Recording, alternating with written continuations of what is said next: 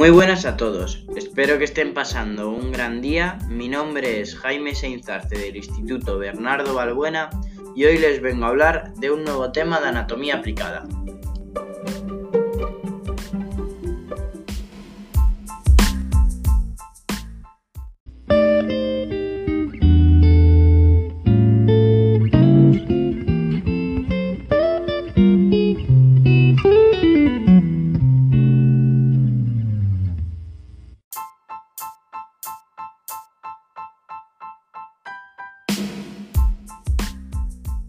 ¿Sabías que el cólico nefrítico es la tercera patología urológica más frecuente?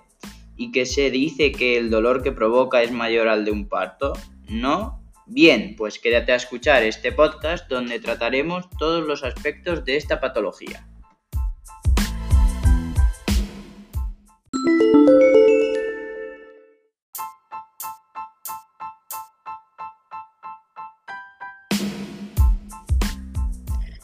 ¿En qué consiste? El cólico nefrítico es un episodio de dolor lumbar muy intenso, de tipo espasmo, con grandes picos de dolor, acompañado de afectación general, sudoración y náuseas o vómitos. El dolor se refleja en la zona inguinal. La causa más frecuente es la obstrucción del riñón por un cálculo situado en el uréter. Si el cálculo se halla en la zona baja del uréter, cerca de la vejiga, Pueden aparecer molestias misionales. Si existe fiebre de más de 38 grados, además de la obstrucción del riñón, es muy probable que exista infección de orina, lo cual se denomina pielonefritis obstructiva.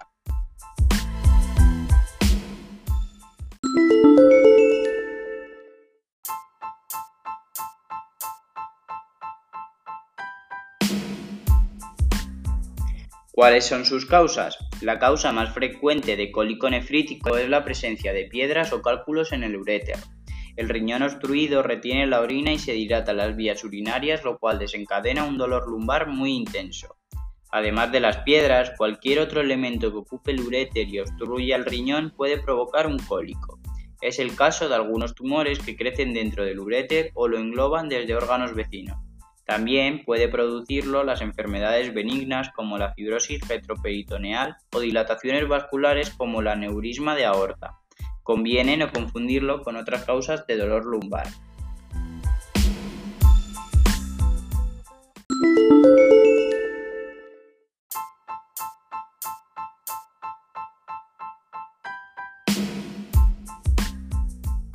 ¿Cómo se diagnostica?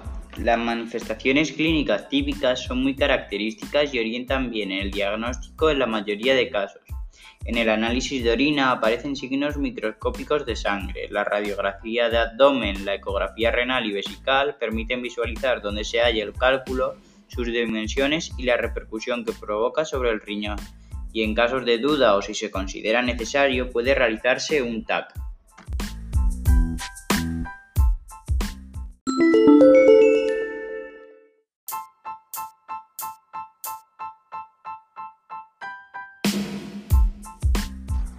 ¿Qué pronóstico tiene? El cólico nefrítico concluye cuando la piedra es expulsada, lo cual ocurre espontáneamente en el 70% de casos. Los cálculos mayores de 7 milímetros tienen un pronóstico de expulsión menor y pueden necesitar tratamiento activo. La obstrucción renal, si es severa, conlleva una disfunción temporal en el riñón, que se recupera completamente una vez expulsado el cálculo. Si el cálculo es muy voluminoso muy obstructivo y no se actúa con rapidez, se puede afectar definitivamente la capacidad funcional del riñón.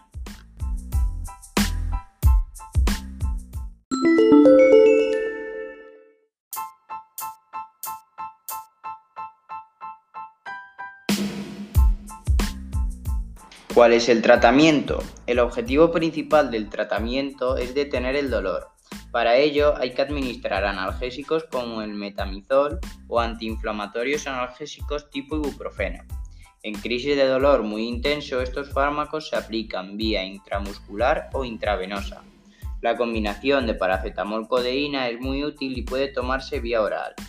Los analgésicos mayores como meperidina pueden ser necesarios en los casos más agudos y también suele ser necesario administrar fármacos para el vómito como la metoclopramida y protección gástrica.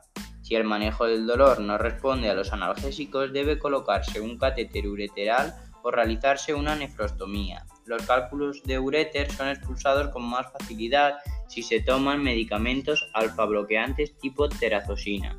El tratamiento activo del cálculo se realiza caso de no ser expulsado, para ello se disponen de la litotricia extracorpórea y la cirugía tipo ureteroscopia.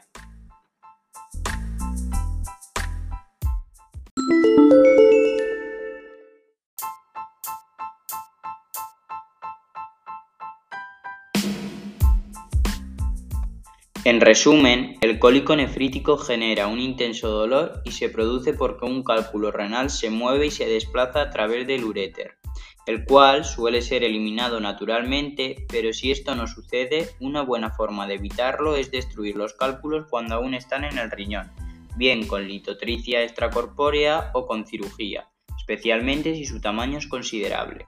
Las complicaciones y secuelas del cólico nefrítico se previenen colocando catéter ureteral en caso necesario.